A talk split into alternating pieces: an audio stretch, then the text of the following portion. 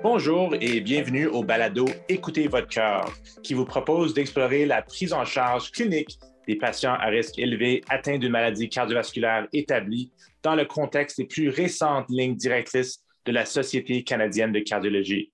Je suis le docteur Georges Tanasulis et dans l'épisode d'aujourd'hui, je m'entretiens avec le docteur Jacques Genet. Le docteur Genet est professeur de médecine et titulaire de la chaire McGill Novartis en médecine à l'Université McGill, où il a été chef de cardiologie de 2000 à 2010. Bonjour, Jacques. Bonjour, Georges, et merci de m'avoir.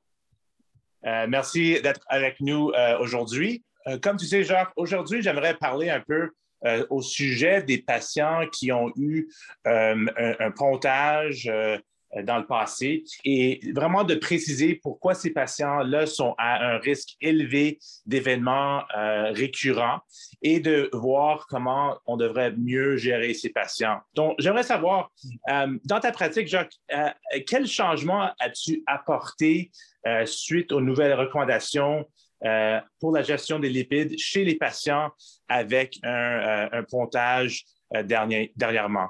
C'est une très bonne question. Je pense que les, études récentes qui viennent euh, d'analyse de sous-groupes, notamment de Fourier, mais surtout de Odyssey Outcome, montrent que ces patients-là, post-pontage orthocoronarien, euh, sont souvent traités de façon suboptimale par les médecins qui pensent que bien, le problème peut être réglé ou au contraire, euh, c'est trop malade pour être traité.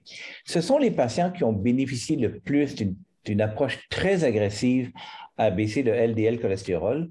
On sait que si le patient a besoin de pontage, il a une athéromatose euh, multivasculaire, surtout coronarienne, et ces patients-là continuent à progresser dans le temps. Et euh, c'est quelque chose que vous avez mis dans les guidelines, en fait, que ces patients-là devraient être traités d'une façon beaucoup plus agressive, certainement du point de vue de contrôle des facteurs de risque, tabagisme, etc., mais aussi la baisse du LDL cholestérol et le, seuil de déclenchement, encore une fois, est le 1,8 millimol par litre.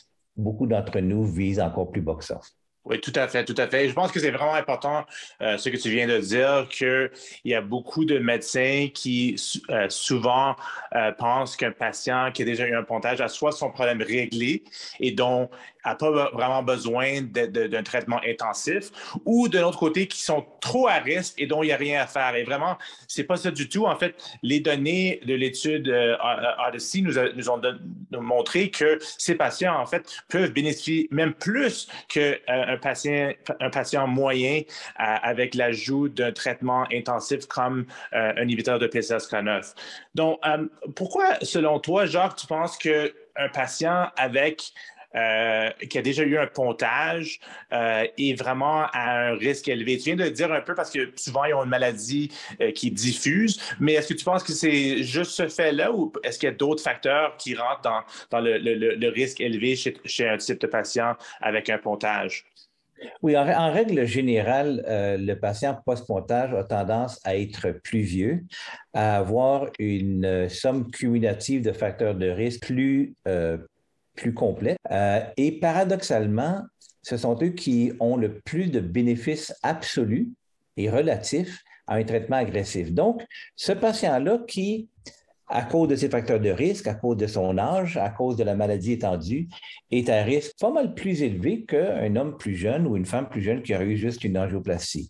Et il mérite d'être traité de façon euh, agressive. Je pense que, comme tu mentionnais, euh, la sous-étude d'RDC Outcome démontre ça. Oui, exactement. Donc, je pense que c'est juste à souligner vraiment que ces patients-là qui sont à, un risque élevé ont, on, on, bénéficie de plus qu'un euh, patient moyen euh, dans, dans, l'étude euh, Odyssey. donc, juste pour terminer, est-ce que tu as quelques éléments clés ou perles cliniques pour nos auditeurs dans ton approche thérapeutique pour ce type de patient? je pense que tu l'as mentionné les cliniciens pensent parfois que ce patient-là, il n'y a plus rien à faire. Il a été ponté, il a une maladie grave. Euh, par contre, ce sont eux qui vont probablement avoir le plus de bénéfices personnels de cette approche intensive et donc euh, de bien adhérer aux lignes conductrices et de continuer à traiter agressivement. Oui, tout à fait d'accord. Je pense que c'est vraiment un patient où il faut être euh, très, très agressif. Euh, donc, euh, merci encore, Jacques, pour la discussion aujourd'hui. J'aimerais aussi remercier tous nos auditeurs qui ont écouté le balado Écoutez votre cœur. Nous espérons que vous avez apprécié notre exploration de, ce sujet sur les patients avec euh, un pontage.